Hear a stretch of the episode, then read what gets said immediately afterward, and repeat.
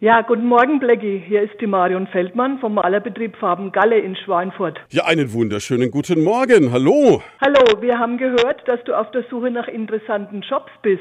Maler, Maler, Maler, das habe ich schon mal äh, ganz viel früher versucht. Ich habe ganz viele Jobs während meines Studiums gemacht. Also ich habe nicht als Maler gearbeitet, aber ich habe mal verputzt und ähm, das Haus steht noch, der Verputz ist aber nicht mehr so schön. Ja gut, das ist natürlich nach längerer Zeit schon mal möglich. Ja, so dass der 30 Putz ein Jahre. bisschen abbröckelt, ne?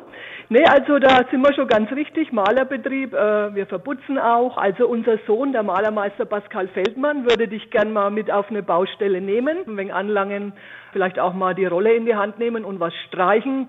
Im Außenbereich sind wir im Moment auch viel tätig. Denk mal auf ein Gerüst.